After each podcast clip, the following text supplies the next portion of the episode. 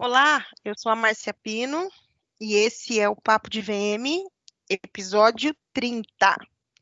Eu vou começar hoje com um pensamento.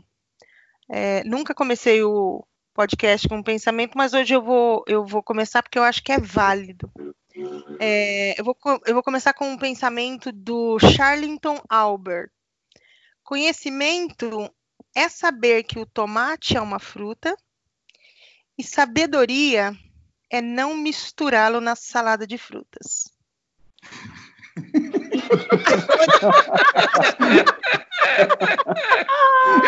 Guardei para a vida.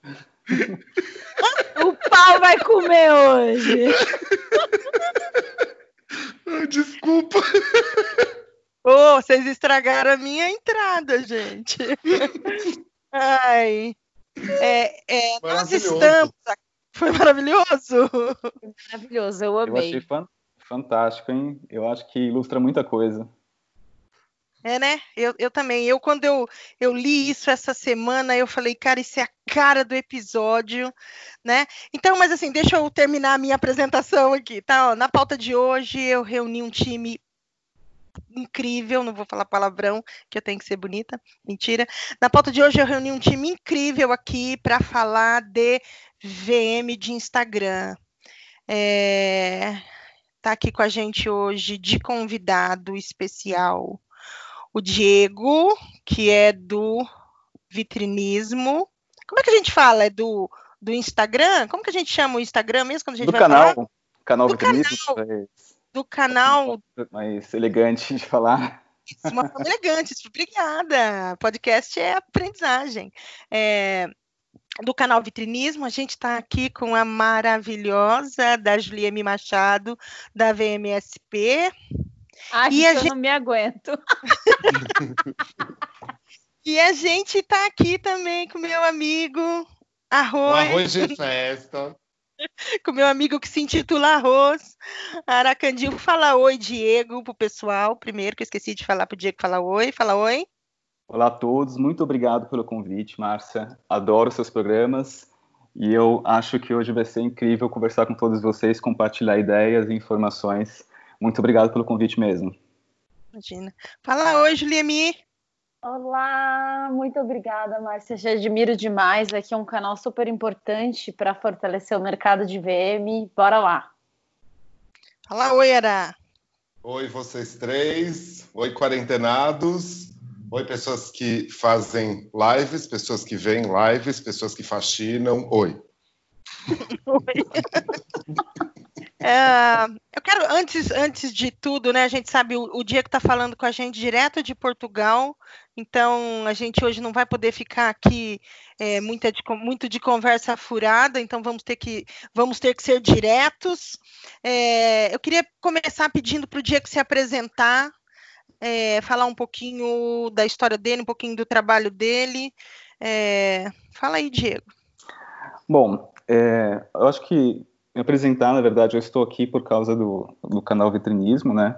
E, e o, o porquê que surgiu o vitrinismo? Quem é o vitrinismo, na verdade? É, a grande realidade é que ele nasceu por causa da grande área cinzenta que vivia o visual, visual, visual merchandising.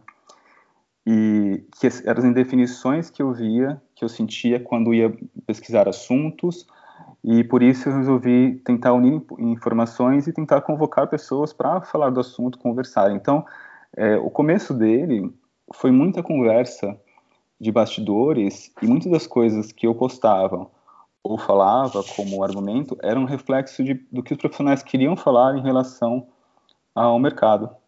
Então, com isso, é, sempre ele ganhava às vezes um tom é, polêmico e, e por isso teve uma audiência que cresceu muito rápido.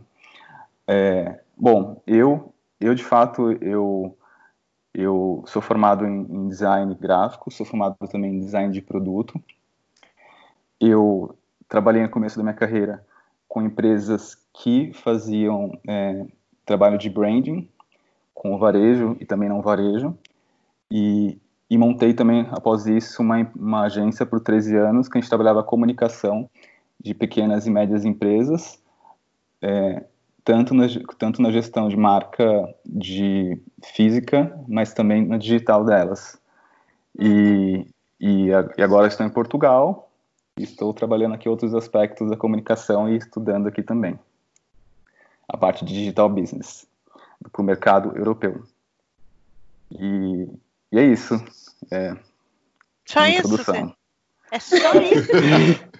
Misterioso, precisa, misterioso. Precisa um mistério, não, não, gente, eu, eu, tirei, eu tirei sarro do só isso, porque já é muita coisa, pelo amor de Deus. Eu acho que você é a pessoa certa é, para estar aqui batendo papo com a gente, porque é, a gente tem três, três VMs aqui de, de trabalho mesmo, né? De, de mão na massa. O Ará, a Juliemi, eu. Então, e você tem o conhecimento aí do outro lado, né? Então. Sim, é... eu, eu até queria contar uma história, posso? Pode contar, pode contar.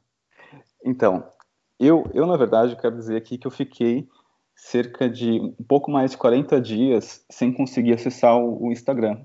E coincidiu muito com o tempo da, da quarentena, porque deu um problema no meu celular e um conflito com o iPhone, e eu não conseguia sem ter que formatá-lo. E eu não queria formatá-lo porque eu perderia dados, banco, etc. e tal.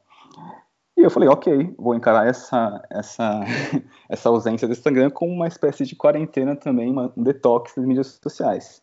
Uhum. E aí, quando eu voltei recentemente, que eu realmente voltei à formatação, eu, eu comecei a novamente acompanhar o Instagram e comecei a ver assim uma febre de webinars, lives de VM em todo quanto é lugar que eu olhava, assim, uma overdose de VM.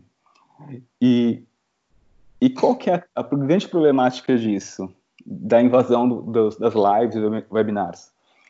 É que elas podem criar o caos de informação, porque você pode dar muitas vertentes da, mesma informação para o empresário, que são vertentes, às vezes, incertas de informação, e na qual faz tomar atitudes precipitadas, que, que até mesmo pode gerar de fato um impacto de, de eu criar uma demissão de equipes, já achando que está um cenário traumático nas incertezas. Então, eu, eu queria falar o primeiro ponto, que é dessa responsabilidade, às vezes, do que a gente comunica sem pensar no impacto que isso gera no próprio mercado de, de VM. Uhum. Entendeu? E, e assim, a grande questão da internet é que sempre, para alguma coisa existir, basta apenas um começar a acreditar para formar a crença. E, e hoje, com a, a, as lives e todo esse excesso de informação, todos querem se tornar o Messias da, da palavra, trazendo uma previsão. E é isso que eu quero introduzir com vocês, porque eu acho que é aí que é o grande ponto que criou esse tema aqui da, do Papo de VM. É, na verdade, eu, eu, eu venho sempre, já falei que eu não vou falar mais amarga, né? Eu venho com um mood rebelde, é, falando sobre esses, esses acontecimentos, de esses dias eu vi um, um um livro de VM de Instagram, daí eu questionei a, a, a, escritora do livro e ela falou: Ah, não, é de varejo, mas eu chamo de VM porque VM vende. Olha que máximo! E aí eu falei uhum. para ela: o tamanho da fragilidade da nossa profissão é, é, e, ela, e ela lançar um produto é, com o nome de VM para vender, não, né, não cabia. E aí, entre outras discussões, comecei a ver pessoas falando de ah, ensino fazer vitrine online. E aí eu fui ver o que, que é o vitrine online que a pessoa ensina a fazer. Ensina a fazer a dobrinha da roupa no, no, no chão, no, na mesa, num, num, sei lá, em algum lugar, e fazer um cross merchandising ali de produto e, e bater a fotinha e colocar no Instagram. Oi? Isso é vitrine online? Não, desculpa, né? Márcia. Ah. Márcia eu vou te dizer o seguinte: isso é igual cabeleireiro online. Você não tem vídeos no YouTube mostrando como que faz styling, como que faz, ensinando é, como fazer uma, um Tutorial, corte. Né? o que acontece com isso? É que, na verdade, a pessoa é um cabeleireiro sendo um gerador de conteúdo. Então, ela está mais para gerador de conteúdo do que um cabeleireiro naquele caso, porque é, o fato é que algumas, algumas é, profissões, é, se você analisar ela como de uma forma mais jornalística e estudá-la, você consegue replicar o conhecimento dela de uma forma é, passos básicos, né? E, e, vender isso na internet. Eu acho que a, a, a problemática é, do mercado, como geral, não é só quem, quem cria, não é quem cria os termos também.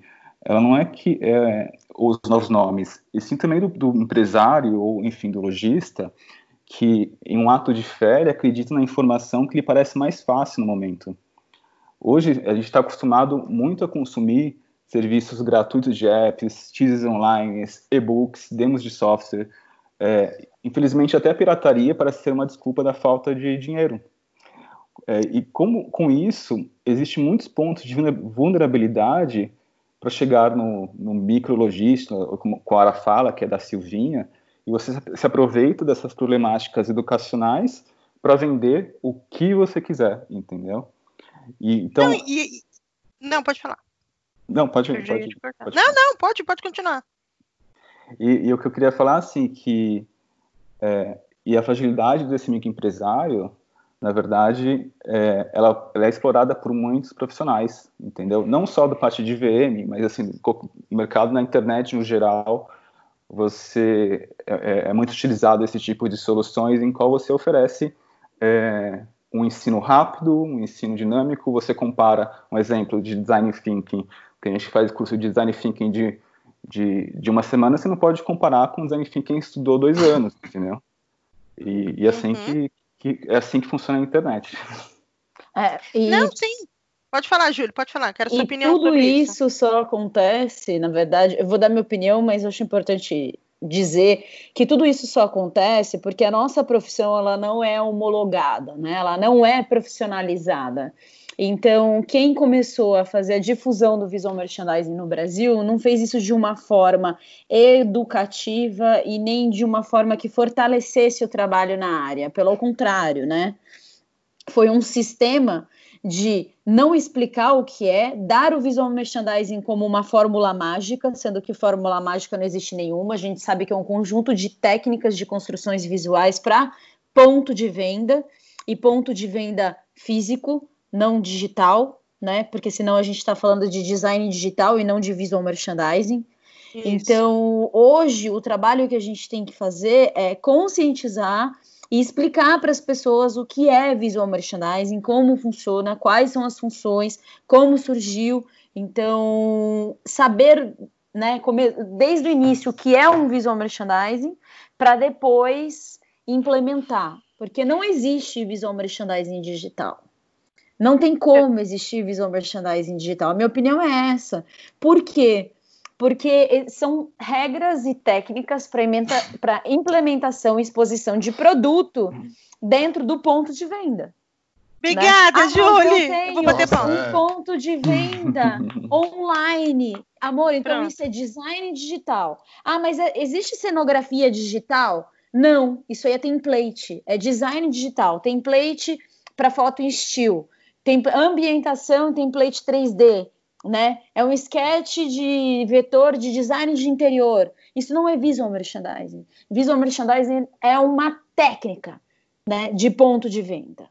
Não tem como você aplicar visual merchandising em todos os lugares, porque infelizmente não é tudo que é vitrine, né? Não dá para a gente dizer que tudo é vitrine.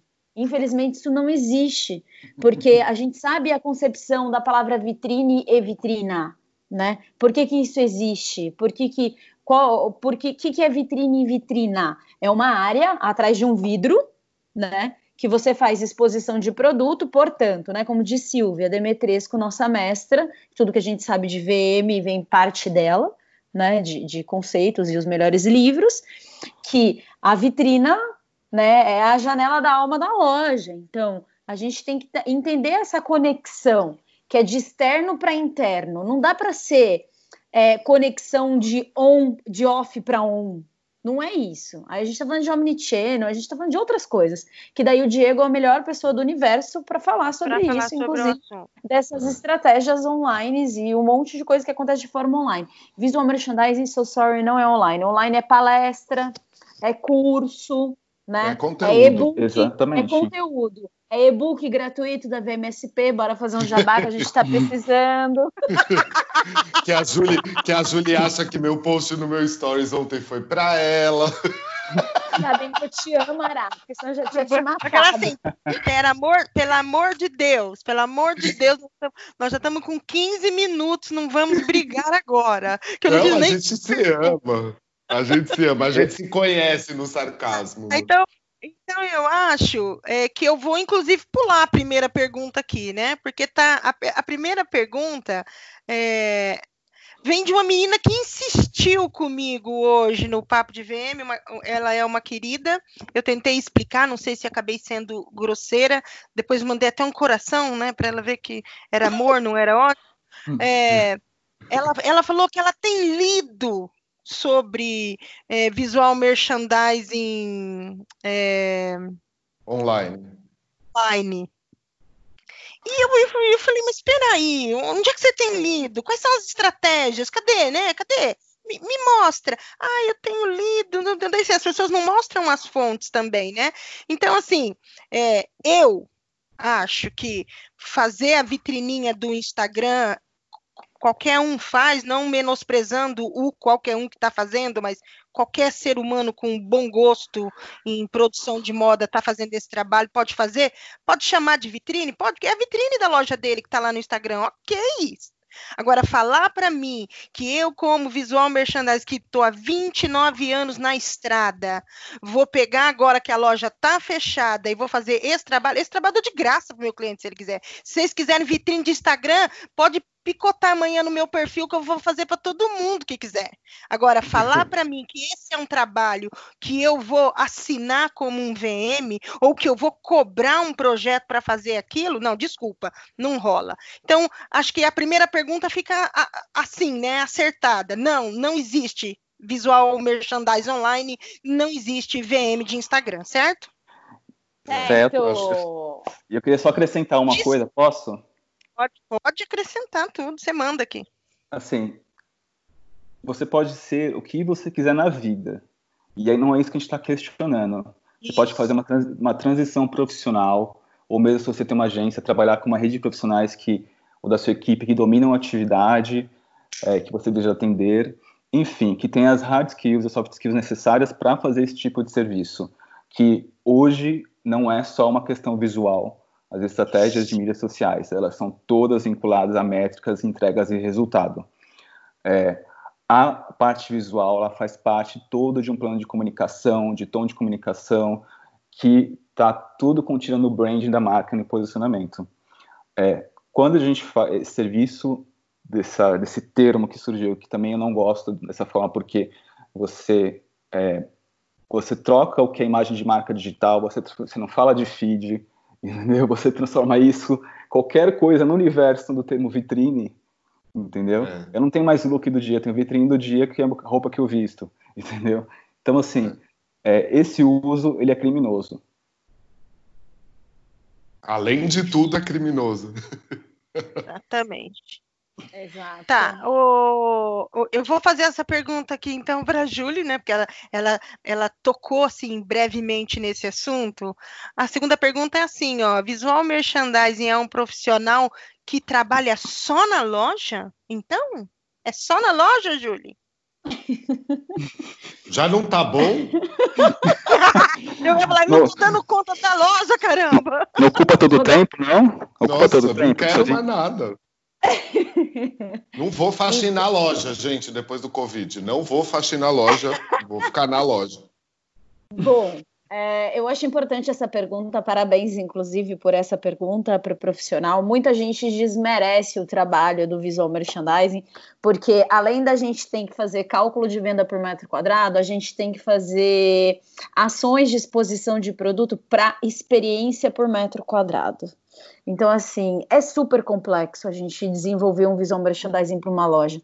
A responsabilidade de fazer uma atualização de styling de vitrine é absurda, né? Como o Diego disse, o VM ele é uma ferramenta de marketing e ele é um braço do branding, né? Então todo o DNA da marca, quando a gente fala de ponto de venda ou do famoso, como eu tenho dito, ponto de encontro, né, dos clientes, requer muita responsabilidade e estratégia. Isso também envolve números. E o trabalho de VM, o campo dele é físico, sim, é na loja, né? Mas as estratégias elas são internas de escritório e também existe do desenvolvimento de processo criativo eu e o Ará, né, nós temos um estúdio de visual merchandising que faz desenvolvimento de cenografias, Ana também, tudo mais, mas a gente também faz retrofit de loja, arquitetura, enfim, existe todo um trabalho interno de visual merchandising que é importante também as pessoas saberem. Então, existe uma escala muito grande dentro. Então, do campo de loja a gente tem styling, que é trocar look, né, coordenar produto, é, coordenação de parede, Aí depois a gente tem a parte do design de interiores de loja, que precisa ser especialista nisso para retail, né? Que é varejo ou atacado, que aí ele vai fazer toda essa parte de design de loja. Depois a gente tem os retrofits, que são as mini reformas, né? Que é dar um tapa na loja sem fazer grandes quebras. A gente tem as reformas e aí a gente tem store design. Então, 70% do visual merchandising ele é realizado internamente dentro de lojas, os outros 30% é estratégico e criação, que daí a gente desenvolve dentro do escritório. Mas o VM acontece sim dentro de loja. É, lembrando Caraca, que. Não, lembrando é, que eu tenho trabalhos, tenho trabalhos que não são instagramáveis, gente. Tem muita gente que uhum. atende marca com projetos de confidencialidade que eu não tenho o que fazer, eu não vou, não vou expor um grande magazine que eu possa estar atendendo e, e botar todas as, as estratégias que eu estou aplicando lá, porque eu estou tirando, inclusive, o meu trabalho físico e desrespeitando um cliente.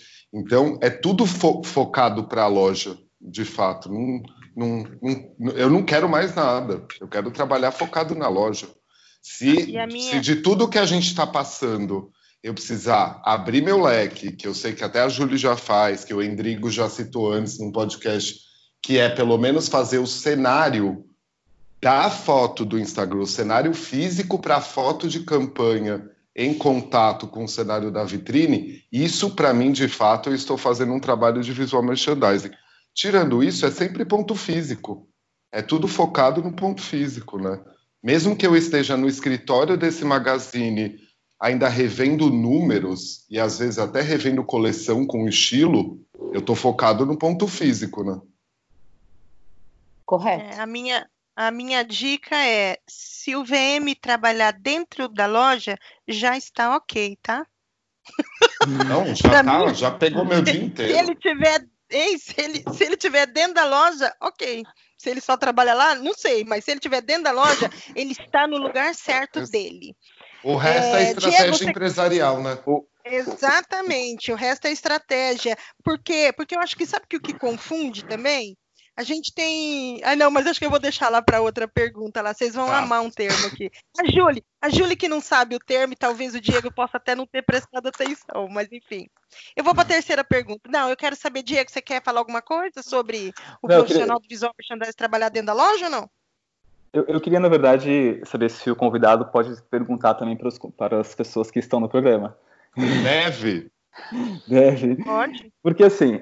pode, mas falou... você pode mandar a sua pergunta, daqui cinco dias a gente responde. Ah. Mentira, vai. Porque a sua vai ser muito difícil. Não, eu queria, eu queria dizer assim que, como a Júlia acabou de colocar, que existe N vertentes hoje do VM que pode ser se aprofundadas de fato no mercado e, e assim é maravilhoso a questão do, do VM do o VM ser um exercício de design efêmero que ele é um, uma coisa que é, é, um efêmero que é transitório que ele dura pouco o varejo ele é assim é, então assim a cada a cada semana a cada mês é, toda estratégia precisa ser revista Perfeito. analisada mensurada como a Julie está falando para a tomada de atitudes então é, dentro dessas questões que envolvem, eu queria saber assim, quantos VMs vocês conhecem que se aprofundam realmente em, em, em conhecimentos relacionados ao VM, ou em tecnologias de aplicação, é, ou que falam de com muita segurança sobre sensores, métricas, que se arriscam a elaborar criações baseadas em seu conhecimento de produção e execução, e não só no que o fornecedor sabe, que realmente se aprofunda na marcenaria, na técnica, falam de coisas concretas e úteis para o ponto de venda. E quantos games vocês conhecem que falam de subjetividades atreladas ao visual, mas que não fazem conexão com merchandising? Então, é, eu acho que, que a, a falta dessa, dessas informações, que quando fica tudo muito subjetivo, é o que, que eu sinto que afeta as pessoas que quando chegam no meu perfil e perguntam no privado algumas questões que a Márcia provavelmente recebe coisas muito parecidas às questões. Então, essa, essa era a minha questão para vocês, assim, o quanto vocês conhecem de, de profissionais que se aprofundam de fato em, em novas vertentes do VM, em conhecimentos que vocês veem na, veem na NRF, entendeu? E são poucos, né, na verdade. Eu vou, eu vou é. responder para você o primeiro, que eu, que, eu, que eu sou a dona da casa, que eu sou anfitriã, que eu sou anfitriã. É, eu, eu, até esses dias eu fiz uma postagem falando, é, hoje a gente está gravando o episódio 30, e nesses 30 episódios eu sempre recebi vários convidados. E eu, graças a Deus, não recebi aqui ninguém em que eu não acreditasse só por receber. Então, é, eu posso dizer para você que eu conheço gente que, que é foda no que faz. Eu vou começar pelo Ará, eu vou falar da Juliemi que está aqui com a gente, eu vou falar da Clara, eu vou falar da Lilian, eu vou falar do Endrigo, vou falar da Sônia, da Dona Silvia. Então, tem uma galera que participou uhum. aqui comigo e que realmente são profissionais que estudam e entendem. Agora, esse outro lado, eu não quero comentar com você, porque eu, eu, eu acho estranho a gente ter um, um, pessoal que realmente trabalha e um pessoal que fala de. Você desculpa, eu não, eu não, eu não tenho condições para falar de tecnologia de informação, porque eu, eu não vivencio isso. Então, não adianta eu ir olhar uns blogs e, e assistir umas lives e sair falando sobre assuntos que não são pertinentes do meu dia. Então, assim, eu só admiro pessoas que fazem de verdade. Agora, Juliemi, a bomba é sua. eu, já, eu tô assim impactada, porque o que, que acontece? De novo, a gente não tem especializações em visual merchandising no Brasil, assim, né? Uma pós-graduação, um mestrado, um doutorado, a gente não tem. E a gente tem cursos que não são homologados por grandes profissionais. Né? Então, exemplo, quando eu fui abrir o curso da VMSP, a minha primeira preocupação era conversar com a Silvia Demetresco, falar sobre o que eu estava fazendo. Por quê? Porque eu queria que ela, né, mais de sei quantos livros publicados, ela é doutora né, em semiótica, em visual merchandising, 50 anos de carreira. Quando ela disse para mim, tá ótimo, é isso, e ela faz questão de palestrar, aí você tem essa segurança. E eu fico me perguntando, como as outras pessoas que têm curso, onde que elas estão homologando, sabe?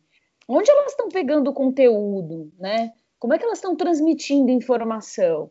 Eu realmente conheço pouquíssimos profissionais, assim, que realmente passaram por uma especialização, que se dedicaram e que estão se atualizando. No entanto, eu conto nos dedos, assim, quem estão nas feiras, quem estão indo nas palestras, quem conhece os assuntos que, tão, que são pertinentes, né? São raríssimos. E, e falta a gente falar mais sobre os que estão fazendo, né? Agora é momento da gente se unir, né? Isso está acontecendo eu acredito que em breve vai existir aí um grande site para falar sobre visual merchandising. E as coisas vão acontecer para a gente ter uma base para falar sobre isso, mas hoje é realmente muito difícil. O visual merchandising no Brasil é por know-how, e não por cultura e estudo. Ah, verdade, concordo com você. Ótimo, obrigado. Obrigado pela Ará? resposta. Foi completa. Ah, eu, não, eu estava ouvindo, Ará? mas hoje eu estou muito ouvindo. Eu quero me abster. É, repasso. Falar, eu quero me abster. Não, eu acho que de tudo que vocês falaram, também dá para dividir os profissionais em profissionais que são humildes e profissionais que não são humildes, né? É, o, a, esse exemplo que a Júlia está dando, por exemplo, não tem onde homologar. Onde ela foi homologar, entre aspas? Numa Silvia Demetresco. Então é uma humildade, assim, você é, quando você, ainda mais quando trabalha em empresa pequena, às vezes por conta própria, você não tem certeza de uma coisa, e você troca ideia com alguém que você admira. Isso acontece entre todos nós. Eu vou incluir até o Diego nessa, entendeu? Desde é. quando todo mundo se conheceu. A gente, na, na dúvida se aquilo vai dar uma atropelada ou não, na maioria das vezes, a gente se pergunta antes para quem a gente acredita como cabeça e admira e tudo mais. Eu acredito que quem está ficando nessa superficialidade é uma geração um pouco mais recente. É, que acaba sendo muito ficou ligada ao fato do lado glamorizado do VM nos últimos anos, que o Instagram ajudou a criar isso. Eu não estou culpando o Instagram em si, mas a, como sociedade, como antropologia, o Instagram acabou formando essas pessoas e essas pessoas param no nível 1. Então, um do, uma das coisas que eu, vai, eu, eu, acredito que vai ajudar com o tempo é uma associação bem feita que, que mostre uma, uma cabeça mais unitária, mais unânime ali, um pouco também do outro lado do VM. Eu, eu sinto falta, às vezes, de gente que, gente que eu também conheço que fala disso, inclusive eu, é, falar de merchandising também, às vezes, antes de falar de visual merchandising. Né? É, citar exemplos é, de supermercado, coisas assim muita coisa do, do que a gente está passando agora, eu acredito que a gente vai poder tirar de fato quando a gente tiver as informações reais para serem estudadas. A gente vai poder tirar de farmácia, de supermercado, de itens que continuaram sendo essenciais para a gente também gerar um conteúdo novo.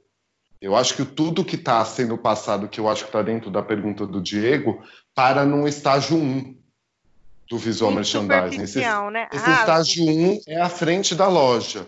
Não tem, não tem toda a, a compra do produto, não tem os números sendo mostrados, não tem de fato a gente mostrar esse tipo de, de conteúdo. Não tem falar tanto sobre é, sociedade de consumo, comportamento de consumo, toda uma, uma cadeia de coisas que de fato pelo menos do meu tipo de trabalho, serviço de consultoria e de muitos de vocês que eu conheço, faz parte no dia a dia. Só que a gente acaba não passando isso no Instagram.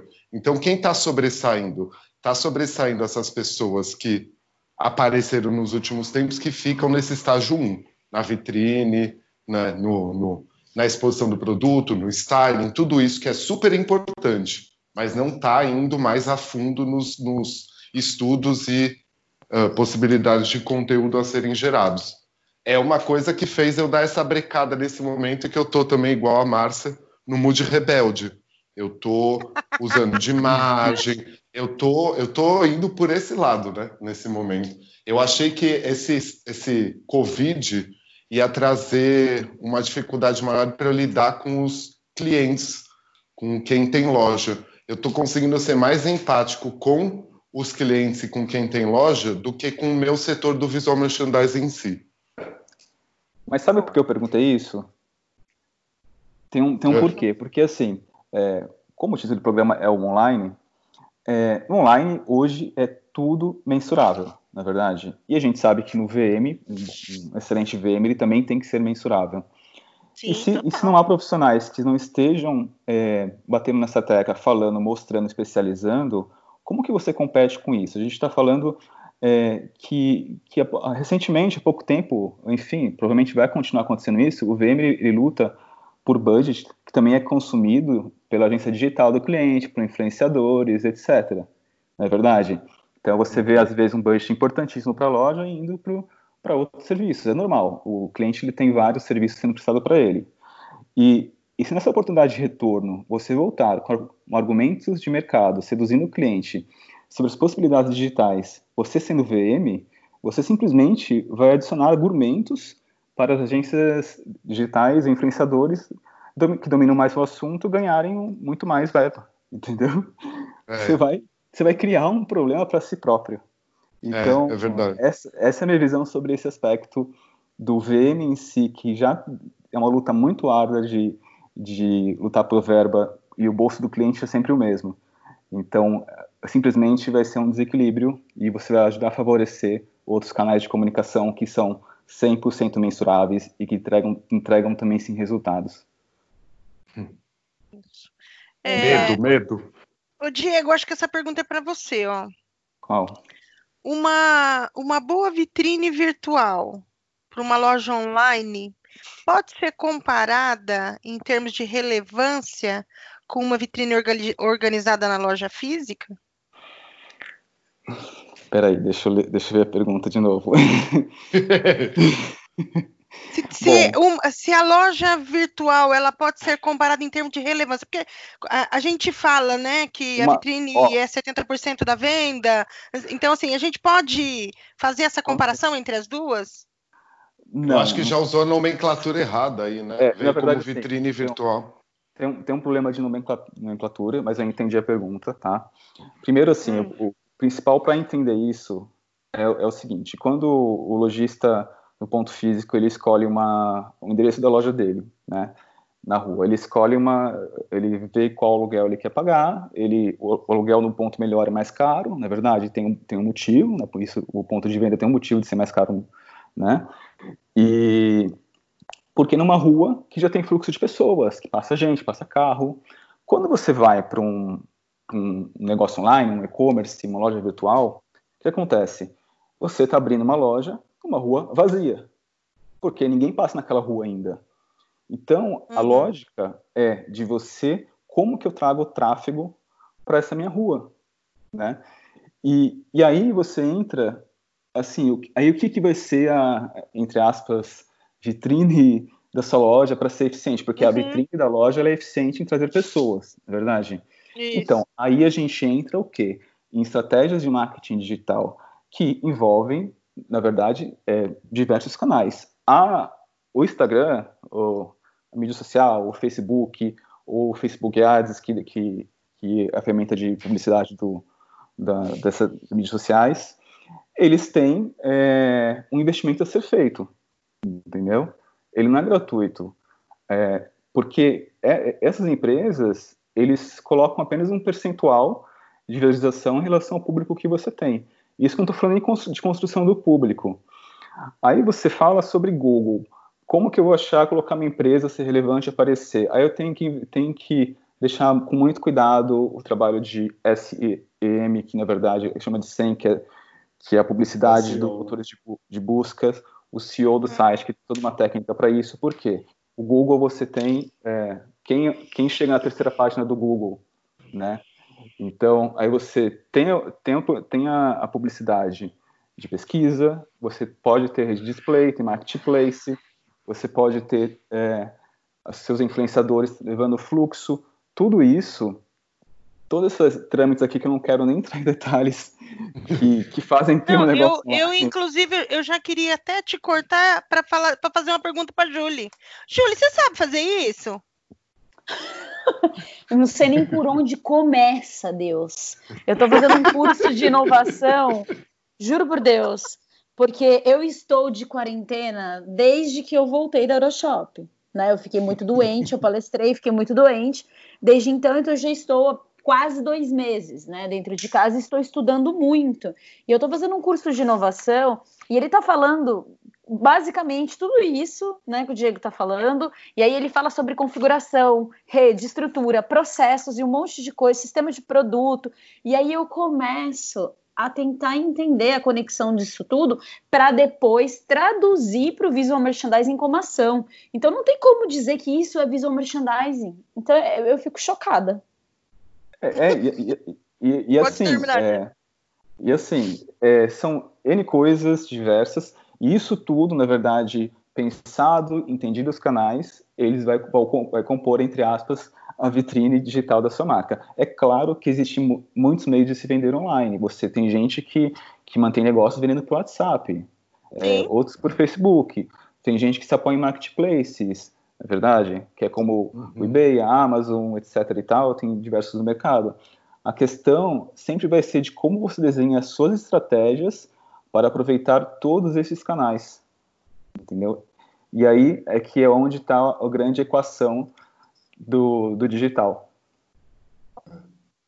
Então, eu vou só fazer outra pergunta aqui para você. O profissional de VM pode atuar no universo online, mas nesse universo aí que você está falando, É, assim, hoje, posso, posso, eu posso hoje, eu, Márcia Pino, posso hoje trabalhar nesse universo online aí que você Olha, eu, eu vou até falar uma frase que a, que a, a, a Anne me falou. Márcia, você pode ser o que você quiser, mas você vai ter que encarar isso como uma transição profissional. Entendeu? Então você vai ter ah. que correr atrás de conhecimento para isso. É. Então, Cadê a frase do tomate? Cadê a frase é, do a frase do tomate. Não sei. Assim, hoje, hoje é muito fácil de responder. Assim, você, se você é, conseguir um cliente hoje com seu conhecimento, você consegue executar, é, prometer para ele resultados, entendeu? E de fato é, isso ser é, palpável. Agora, assim, eu não estou falando de resultados que são que são assim baseados num cliente que fez, nunca fez nada na vida. Então, assim, que você quer dizer que, que ele ele basicamente ele nunca vendia online, ele, sei lá, vendia cinco produtos, você deixou com uma cara melhor, ele começou a vender 55, aí você fala para o mercado que, sei lá, ele cresceu 900% e fala que você cresce 900% da empresa da pessoa, com, uma, é, com base sem consistência. Eu quero ver crescer 900 todo mês, entendeu? A partir de uma empresa que já tem uma atividade. Entendeu? Então, assim, é, eu vejo muita inocência e o que eu, que eu falei, eu acho que, que a responsabilidade também está no, no empresário, na pessoa que contrata o serviço, em perceber, em perceber aonde que ele está entrando. Ele precisa estudar sempre, então, no que tipo de serviço ele está contratando.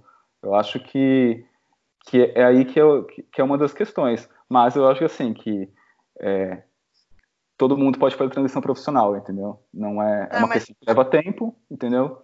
Que, que leva. Agora, se você é uma agência, você contratar uma pessoa para fazer isso, tiver essa rede de conexões, seus freelas, e as pessoas tiver os hard skills necessários para executar, entendeu? É... Não sou eu executando, né? Eu, você, você, o que você me indica é o quê? Mas vai ali fazer um risoto? Vai ali fazer uma pizza, Márcia. Que Tem que fazer. Que a minha, fazer a, parte... a minha habilidade inútil, eu cozinho, então, entendeu? É. É, deixa eu fazer uma pergunta para a Júlia aqui, que essa, essa é boa demais, cara. Essa aqui, Júlia, eu quase morri quando eu. É. Acha que pelo fato da profissão não ser regularizada, é, aconteceu isso. Peraí. Acha que pelo fato da profissão não ser regularizada, aconteceu acontece isso de quem. Oh, eu vou ler em outro lugar porque eu escrevi e, e mandei. Você tá com a pergunta aí, Ara? Não, tô só no WhatsApp. Peraí. Ups. Eu tenho aqui. Falha técnica. Eu tenho aqui. Pronto. Ó, a pessoa que é da vida online.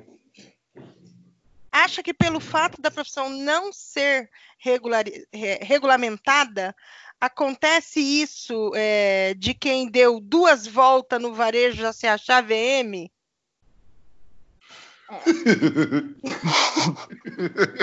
Hoje eu só rio. eu dou duas voltas no varejo e ela já é VM. Você acha que, que é, é, é pelo fato da, da profissão não ser regu regulamentada? Então, eu acho importante falar duas coisas. Não, hoje está demais, hein? Não, hoje está demais. É, duas coisas são super importantes, né?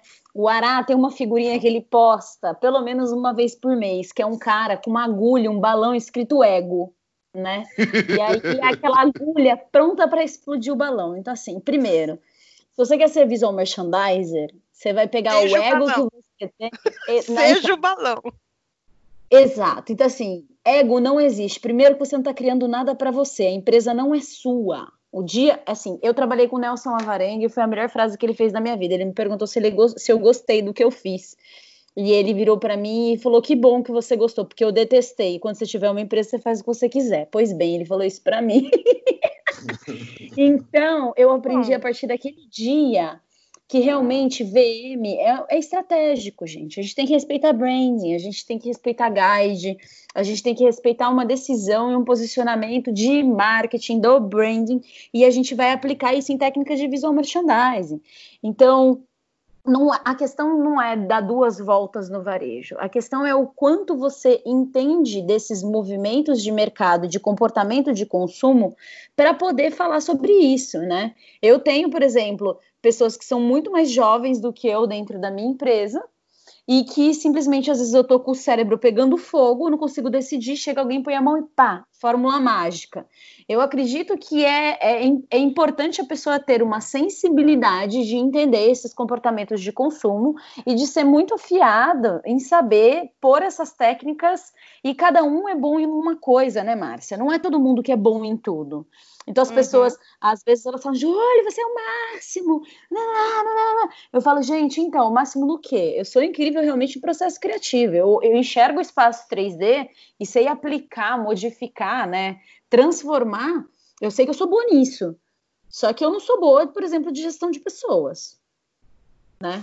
Então, exato, eu não posso ser coordenadora de equipe apesar de já ter sido. Eu não posso. eu não posso. Gente, eu só vou rir hoje. A minha paciência nunca existiu, né? Eu, eu sou boa de processo criativo ali, de coordenar. Eu sou muito boa também uhum. com didática, como professora. Nossa, olha o ego dela na lua. Não, não é. Isso são alunos. Eu já formei mais de 60 pessoas e eu nunca tive ninguém que me pediu dinheiro de volta, ou que falou mal do curso, ou disse que não valia a pena. Eu nunca tive esse feedback. Então, eu sou boa de dialogar com pessoas e ensinar processo criativo, porque eu acredito em pessoas. E eu acredito que a criação está na transformação do olhar e eu ensino as pessoas a criarem um olhar para processo criativo. Então, é isso que é importante. Então, resposta direta para esta pergunta. Independente é, de quantas voltas você de deu. Quantas voltas você deu, o importante é você realmente ser coerente com o teu pensamento e com as análises que você faz de mercado. Quantas pessoas existem dessa hoje? Muitas né? Mas o importante é eles eliminarem o ego e entender que eles não estão fazendo nada para eles, eles estão fazendo para o mercado e para as marcas, né? E o que o trabalho deles vai aparecer de acordo com que eles conseguirem progredir de avanço dentro das empresas e de construção de marca. Então demora e muito. Você é, quer vai falar? Dar umas voltinhas. Vai dar umas voltinhas no varejo aí, né? É, vai, vai andar no shopping fechado vai, tipo, vai acontecer muita coisa ainda assim. Eu super sou a favor do que o Diego já falou, que é a, a palavra do, da transição profissional da pessoa. Afinal de contas, a gente está no trigésimo episódio e todo mundo que já contou a sua história de vida do VM demonstrou que sempre começou, às vezes, no varejo fazendo alguma coisa e ali foi se descobrindo naquilo. Mas não foi papum, não foi uma coisa tipo, né? Em meses eu abri minha empresa. Eu acho que tem muito nessa pergunta para mim está envolvido um pouco o que eu estou acostumado lá na Belas Artes, que é lidar com gerações mais novas que querem aquela coisa extremista de já virar um super empresário que vai usar Louboutin, né? Tipo, é isso que está é, tá para mim envolvido nessa pergunta, assim. Então, é, acho que a Júlia falou tudo também, assim. Vai saber, de repente essa pessoa tem essa, esse, esse talento para coisa, mas ela vai para mim dar umas voltinhas no varejo sim. Eu falo para muito para muito aluno lá no, no curso que eu acho que se eles têm vontade, eu vejo que eles têm talento para aquilo é, e não tem uma faculdade para ser feita e nem nada disso, entrar numa grande rede e nessa grande rede de descobrindo visual merchandising é uma puta escola, entendeu? Uma puta escola. É. Então, eu sempre dou você... essa dica também. É que dar uma voltinha. Tem que vivenciar. É. Mas então, VM, então... além de talento, é skill, gente. Você tem que descobrir é. seu skill em visual merchandising. É Exato. É. É, eu tenho uma pergunta então sobre esse assunto para vocês que têm Ai, agências que, que, tiveram, enfim. é... Ai, que medo. Que assim. Vai me botar é, okay. hein? Duas voltas para que, se acham é, profissional, né? Essa questão que foi colocada. Onde é que essas pessoas têm que dar volta antes de cair no VM? E se, se isso, como que é esse filtro de contratação que vocês já viram no mercado em relação a pessoas que entram no VM? Se eu contrato, se eu tenho um filtro, ah, as pessoas para contratar aqui na, na, minha agência, ela precisa ter passado por aqui, feito isso, é, ou se existe uma cultura mais simplista de contratação, baseada simplesmente só na, na motivação da pessoa. Porque, é, assim como o Ara acabou de falar em relação a, aos alunos dele, é, eu, eu, vejo assim que se não tem uma, um filtro ou uma definição de como se começa, como dar o start, que voltas eu preciso dar antes, por aí, como é que vocês fazem essa, essa criação de cultura? Deixa eu, eu quero só, eu só quero te contar, você falou é, é, é, de questão de contratação, é, eu acho que há uns 10, acho que uns 10 anos atrás, é, uma empresa me chamou, era aqui da minha cidade mesmo, mas tem lojas pelo Brasil inteiro. Ela me chamou e, e aí eu passei por uma, por uma, por uma seleção e nossa, e, e, gostou muito do, do, do, meu currículo, do meu, do meu trabalho, do meu jeito e de tudo. E aí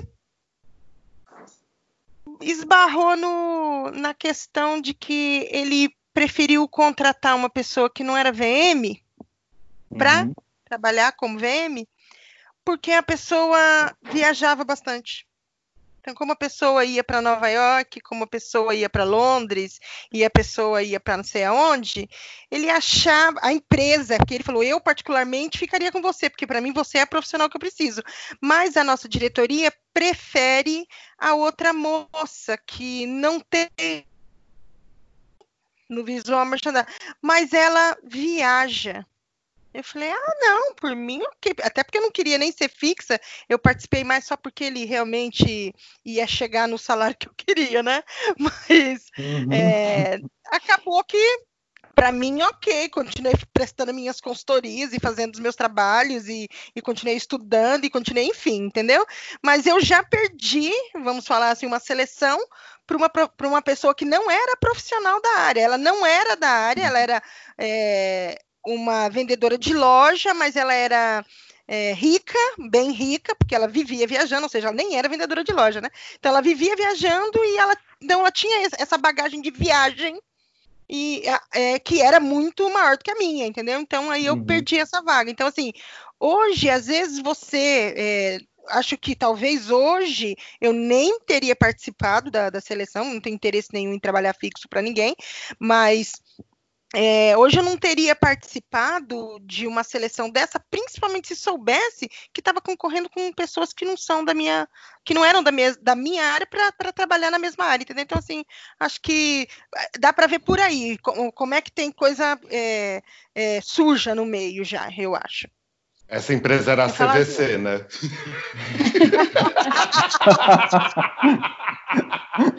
eu, não posso falar, eu não posso falar um A, que senão a gente cita o nome, não posso. Era a CVC, era a CVC.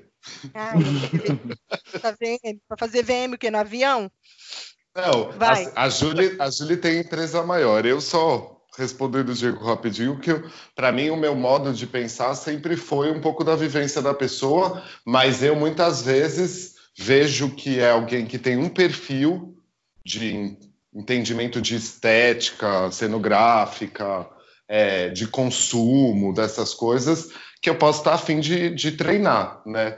É, se é alguém que eu preciso já com mais skills, por exemplo, eu foco muito em designer gráfico, design de interiores, arquiteto que quer ir para a área da arquitetura comercial, stylish. É, a Julie ficou com uma menina por muito tempo que chegou até fazer curso comigo e ela vinha do styling, né? Esqueci o nome uhum. agora.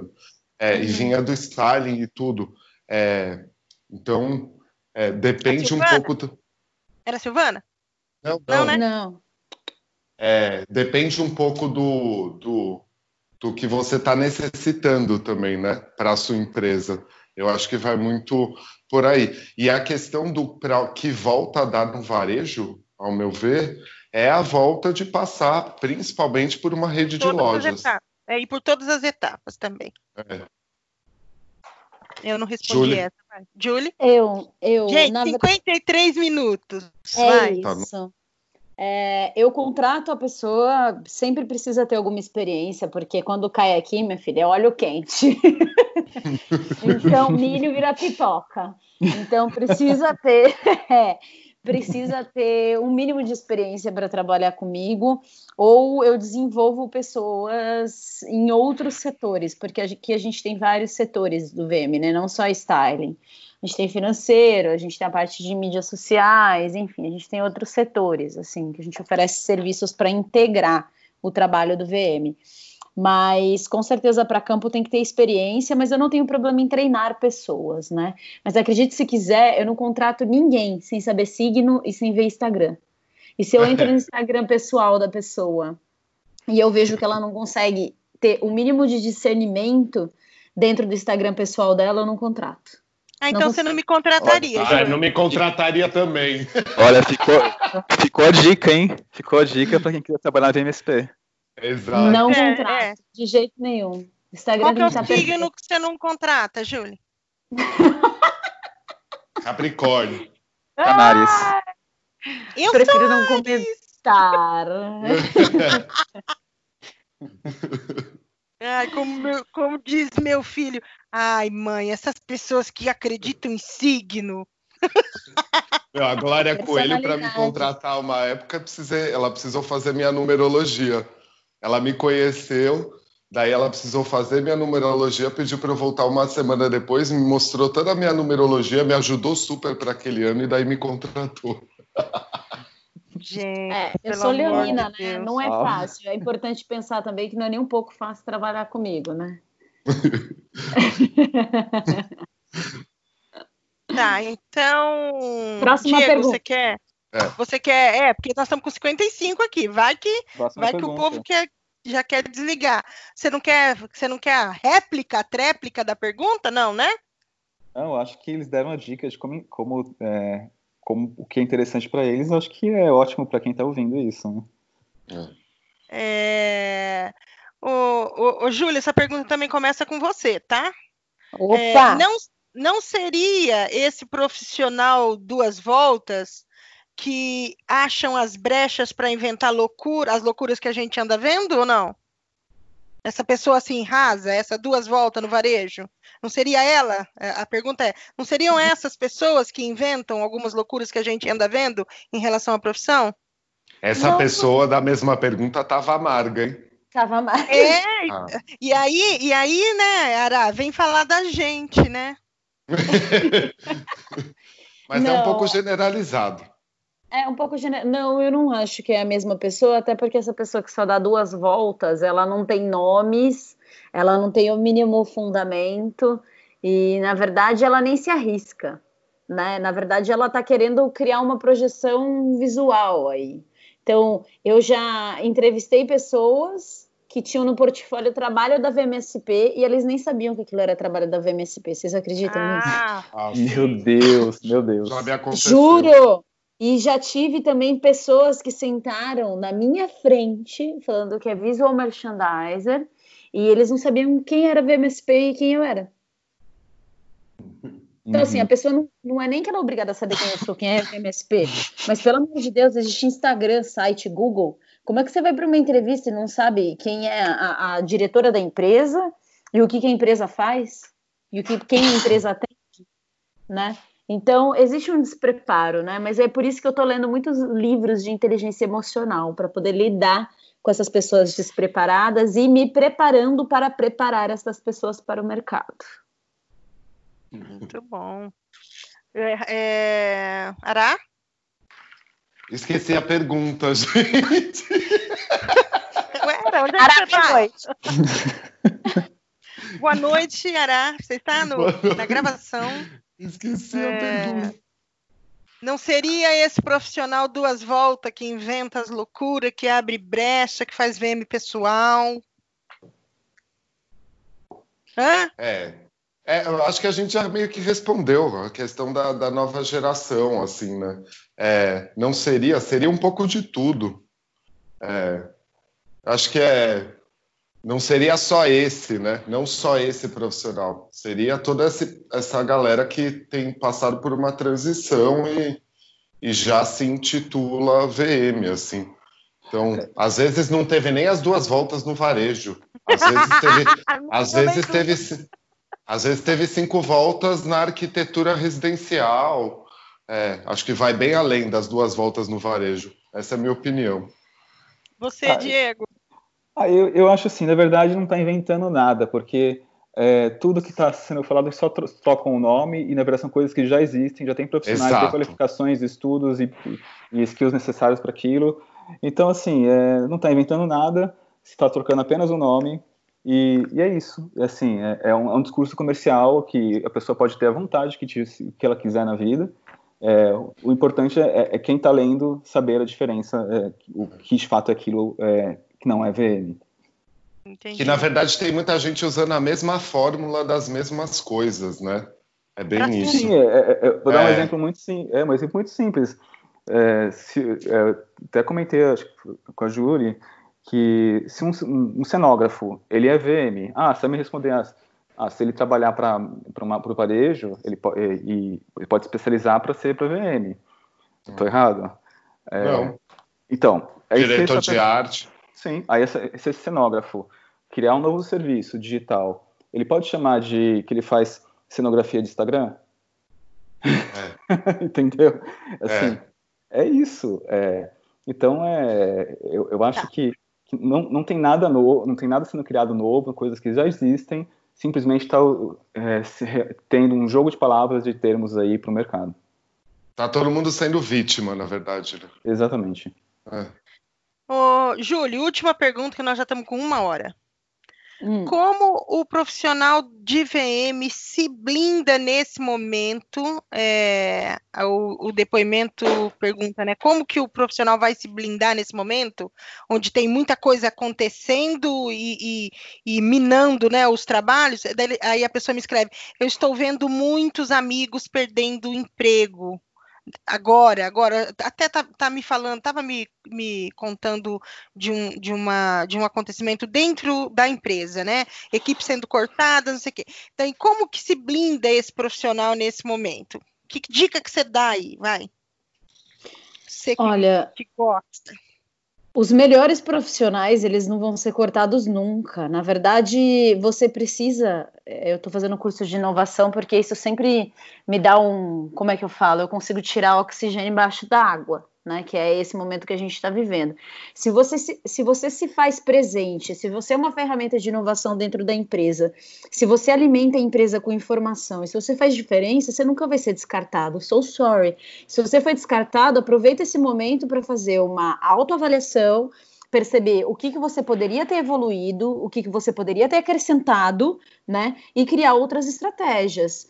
Ah, mas como assim, Julie? Será que ele não era um profissional íntegro? Eu fui demitida né? Eu fui demitida é, duas vezes na minha vida. As duas vezes meu mundo abriu, porque eu sempre me dediquei muito, sempre pesquisei muito, só que na verdade quando eu fui demitida eu vi que aquilo não era o suficiente, né?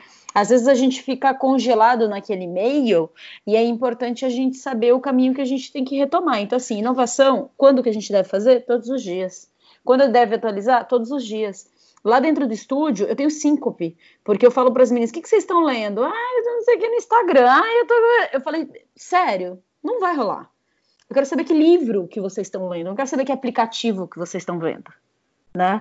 Então, assim, conhecimento, ter conhecimento, além da sensibilidade de perceber as coisas que estão acontecendo, é em busca de cultura, né? Inovação não se acontece sem estudo, sem experimento, sem dialogar, sem trocar. Todo mundo da VMSP vive em museu, em galeria de arte, sabe de artistas, sabe de movimentos culturais, história da moda, história da arte. Agora, todos os livros que eu leio eu levo para o estúdio, todo mundo lê sobre inteligência emocional agora. Então, eu dou muita palestra para elas. Então, todos os cursos da VMSP são abertos para todo mundo ver. E como eu digo, vocês não são obrigadas a ir, né? Mas vocês sabem que no outro dia pode ser que aí elas ficam todas roxas.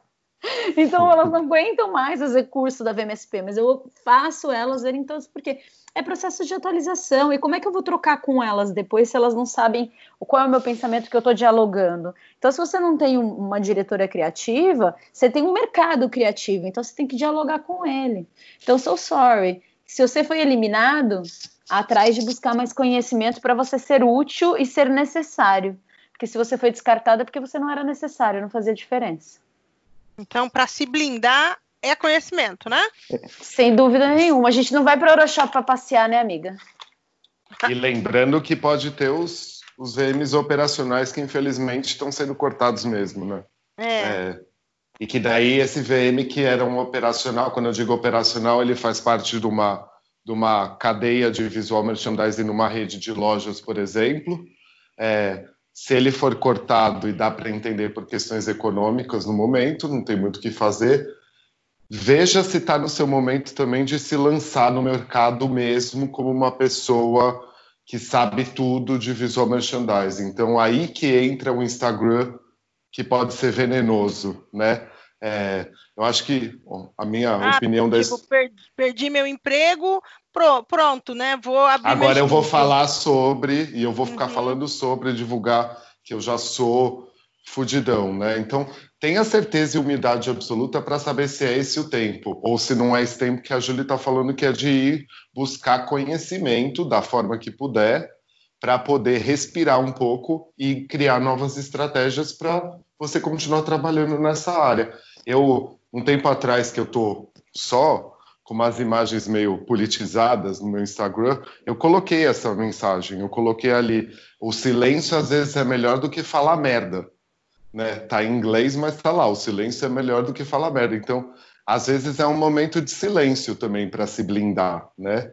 É. Uhum.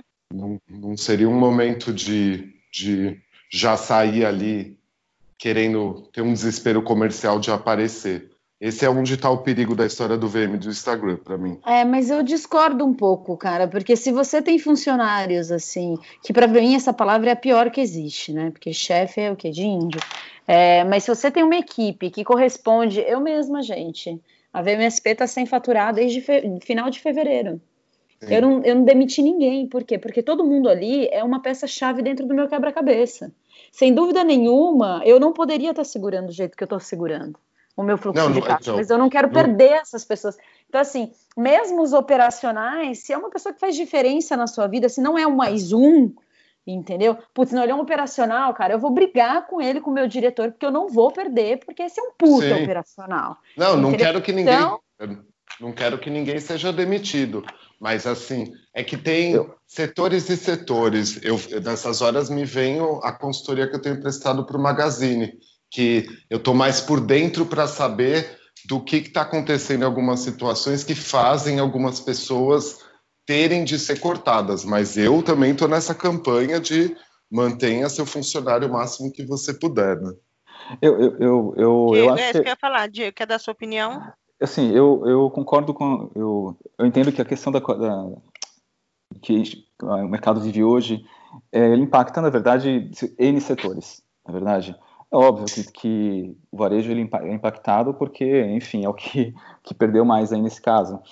É, e tem esse lado operacional que o Ara está falando, mas eu, eu, eu acredito mais nessa linha que a, que a Julie falou em relação a, ao educacional entendeu? A única blindagem que existe em nossa vida, no conhecimento que ninguém nos tira, é, o é, é, é a nossa educação, as informações, é o conhecimento, né, que ele é diário.